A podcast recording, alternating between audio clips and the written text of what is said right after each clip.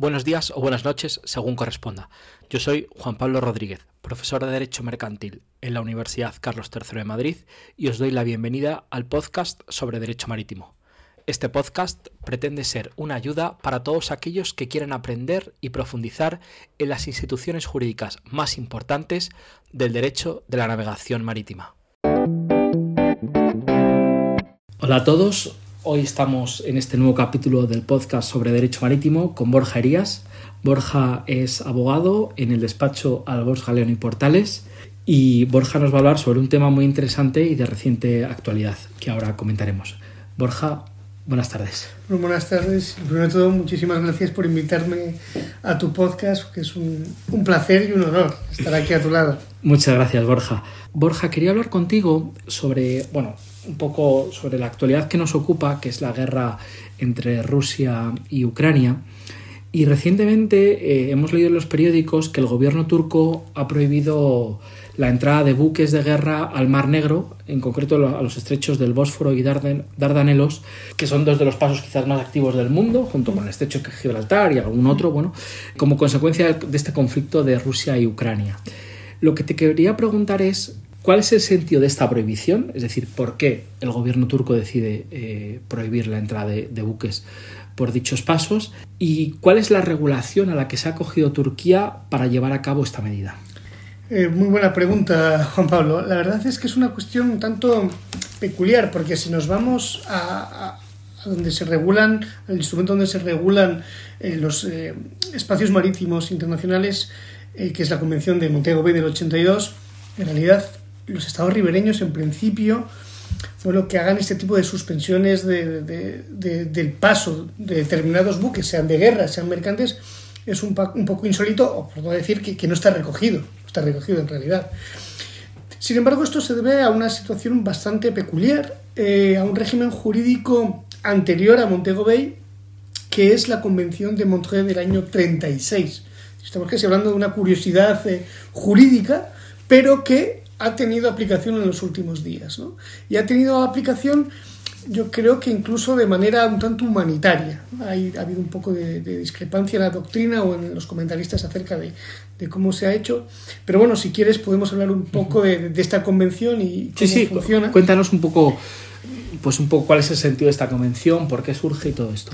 Bien, bueno, como sabes, de manera geográfica el acceso al el Mar Negro es un acceso que está limitado por, la geografía que, impone que haya una serie de estrechos, es decir, como bien decías, el Bósforo que une el mar Egeo con, el mar de Mármara, que es un mar interior también en Turquía, el mar de Mármara, a su vez con, el mar Negro está el, Bósforo, que es, que es donde está Estambul, con lo cual esta serie de estrechos han hecho que desde que el siglo XVIII Turquía conquistara Crimea, su, acceso al Mediterráneo a, aguas eh, cálidas, como siempre han dicho, eh, pues tuviera ahí un, cuello de botella muy importante. Es decir, si se controla los Dardanelos y se controla el Bósforo, pues no se puede pasar de un lado a otro. Entonces, digamos, y por no eh, aburrir a nadie, ha sido una lucha desde el siglo XVIII hasta el siglo XX de el acceso por parte de, sobre todo de Rusia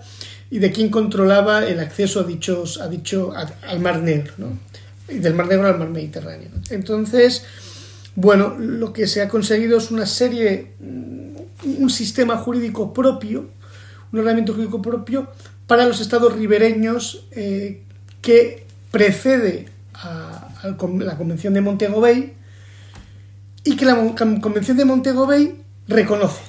Entonces, por eso lo que estábamos hablando al principio de la paradoja de que en principio la Convención de Montego Bay no permite que un Estado ribereño suspenda el tránsito. Bueno, en este caso sí, porque bueno, el artículo 35c, eh, si me permites, eh, habla que, que Montego Bay no se aplica a aquellos eh, estrechos que estén regulados, cuyo paso esté regulado total o parcialmente por convenciones internacionales de larga data, ya aún vigentes que se refieran específicamente.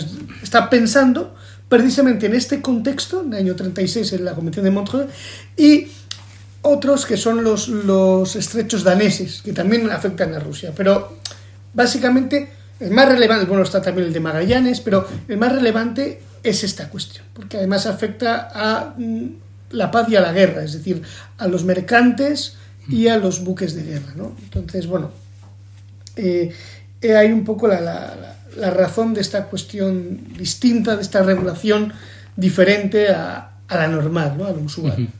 Es una, regulación histórica y, y con curiosidades, es decir, uno, uno, se lee el texto y evidentemente salta a la vista que estamos en, en 1936 y se adoptan una serie de medidas de, de, 1936, porque hay un lenguaje que incluso posteriormente, con la entrada en vigor de la de Naciones Unidas eh, y la proscripción de la, de la, fuerza, de la guerra y de, del uso de, pues queda un poco eh, de modés, si se me permite la expresión, hablar de beligerantes, no beligerantes. Bueno, pues Actualmente Turquía adopta una medida en base a su no beligerancia en la guerra. ¿no? Podemos explicar esto un poco después, pero, pero es, es, curioso, es una mezcla muy curiosa. Y, y, y, Borja, ¿qué se entiende bajo esta convención por buque de guerra? Porque en principio es lo, lo que ha prohibido Turquía, ¿no? El, el, paso de única y exclusivamente de buques de guerra. ¿O también esta prohibición alcanza a los buques mercantes?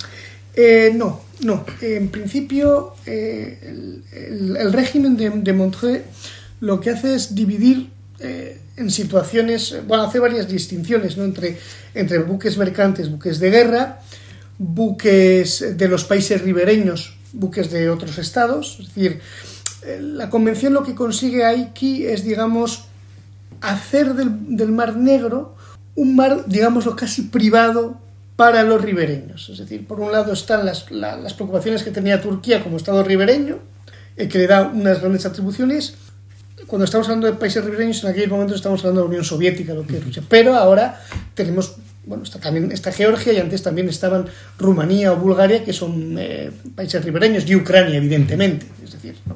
Entonces, lo que se hace es que, por ejemplo, en, paz los buques mercantes mundiales de todas las banderas pueden acceder al, al, Mar Negro. Bueno, además lo estamos viendo, es decir, los problemas que tenemos ahora con la importación del girasol o el maíz, bueno, es que evidentemente en Odessa o en, o en, o en Kherson o en, los, o en Azov o, hay, había, hay, hay, son puertos mercantes, mercantes muy importantes, es decir, no hay limitación, por ahí tienen que pasar los buques mercantes y no hay limitación. Pero esto se cambia en el asunto cuando está en guerra. Cuando estamos en guerra, digamos, hay una, un, dos opciones, ¿no? Es decir, que Turquía, que es, no lo olvidemos, el Estado ribereño que controla los estrechos, si es beligerante, es decir, si es parte de la guerra o si no es beligerante, ¿no? Si, si no es beligerante Turquía, digamos que, se, que la mano es mayor, es decir, es, hay, más, hay más libertad para los barcos, por ejemplo, estamos hablando de los mercantes, libertad de tránsito y navegación, uh -huh. en general. Sin embargo, si Turquía es beligerante, por ejemplo, los barcos mercantes tienen que pasar de día y por la ruta que le dice eh, eh, Turquía. Y además no pueden ayudar al enemigo. Es decir, si Turquía entiende que de alguna manera asisten al enemigo, pues eh, cierra, cierra el paso. ¿no? Entonces, digamos, para esos, para esos buques mercantes, incluso de otras naciones, habría restricciones. Sin embargo, efectivamente, como bien comentabas antes, el asunto, la cuestión es sobre todo los buques de guerra. Viniendo la definición, tú me preguntabas, ¿cuál es la definición mm, sobre los buques de guerra? Bueno, la definición es tan de modé como el propio, como el propio tratado, y es que hace referencia al propio Tratado Naval de Londres de 1936, que fue un tratado en el cual pues intentó limitar eh, la potencia naval, una, una, especie de ante el rearme y todo, ¿no? Entonces, estamos en el año 1936, ¿no? Tres años antes del estallido de la, de la Segunda Guerra Mundial. Entonces, todas las, las, las referencias, por ponerte un ejemplo, eh, los grandes barcos son a partir de 10.000 toneladas. A partir de 10.000 toneladas se limita el paso a determinados buques, sobre todo de países no ribereños. La idea era que, eh, o la idea es fundamentalmente que solo entren, o que entren la menor cantidad posibles posible de buques de guerra de otros estados, y se estaba pensando en aquel momento en Gran Bretaña, pero luego, por ejemplo, Estados Unidos, que no eran ribereños. Entonces, tanto para Turquía como para la Unión Soviética, incluso para eh, Rumanía pues, o Bulgaria, era, era aceptable esta, este compromiso. Es decir, bueno, pues yo limito, limito que me entren de fuera y eh, bueno, estamos hablando de, tiempo de paz, es decir, las limitaciones alcanzan en tiempo de paz, es, decir, es un régimen muchísimo más restrictivo que el de Montego Bay, ya sea el de paso en tránsito, ya sea el de paso inocente. Por ponerte un ejemplo, tanto en paso, en paso inocente, por ejemplo, que es el régimen un poquito más restrictivo, los, por poner algo así, de una nota de color, los eh, submarinos tienen que ir eh, en superficie, no pueden ir sumergidos, ¿no?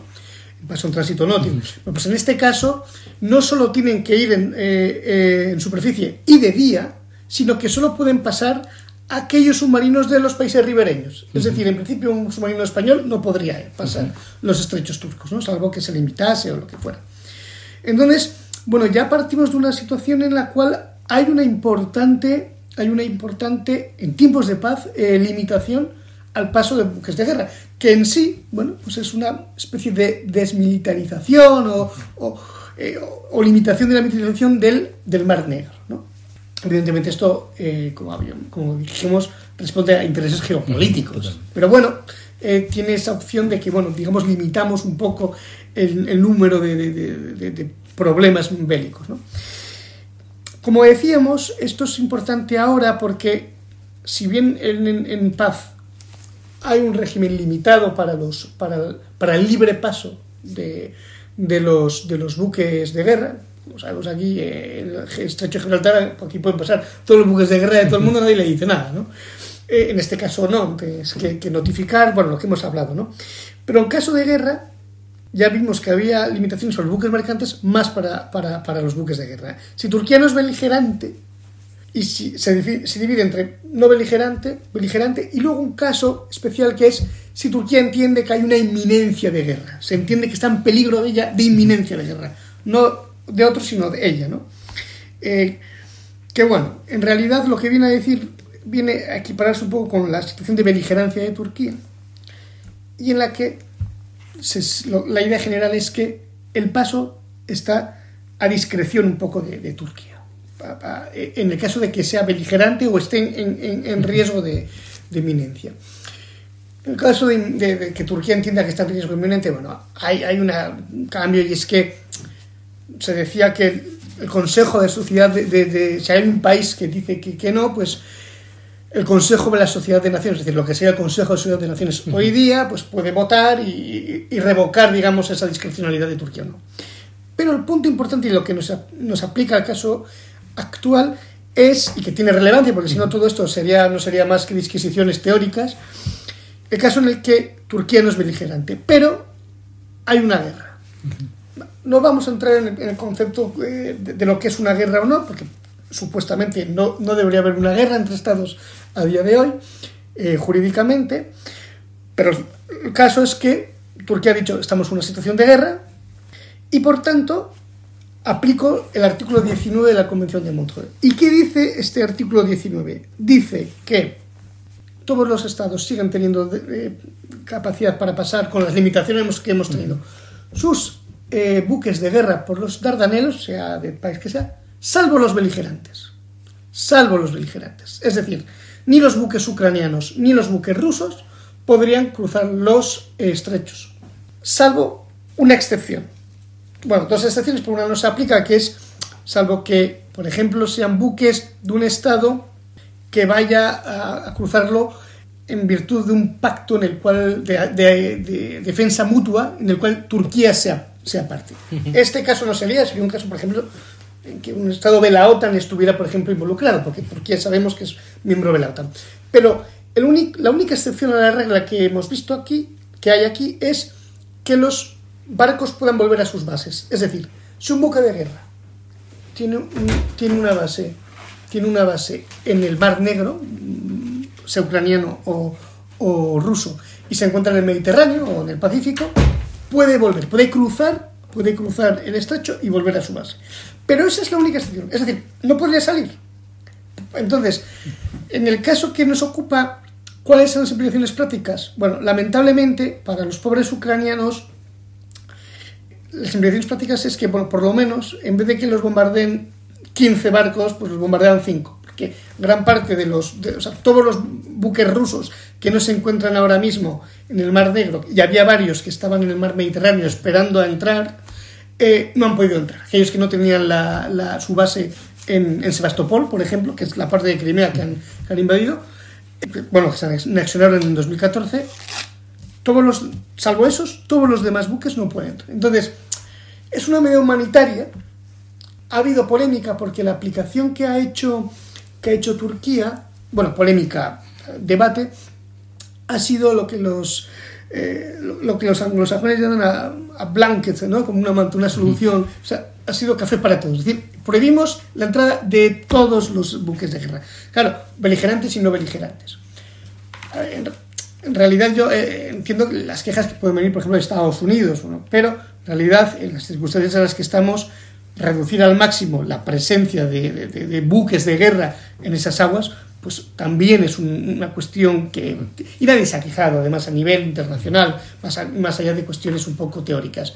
Entonces, bueno, dentro de la, de la tragedia que está siendo todo esto, eh, toda la guerra en, en Ucrania, evidentemente, aunque sea un pequeñísimo grano de arena, es decir, bueno, pues mira, que en vez de que vaya toda la flota rusa, pues se limite su, capacidad operativa, aunque sea un, se debe, digamos, a la aplicación de una convención de 1936 que todavía está en vigor y que, bueno, que, tiene, que tiene aplicación, ¿no?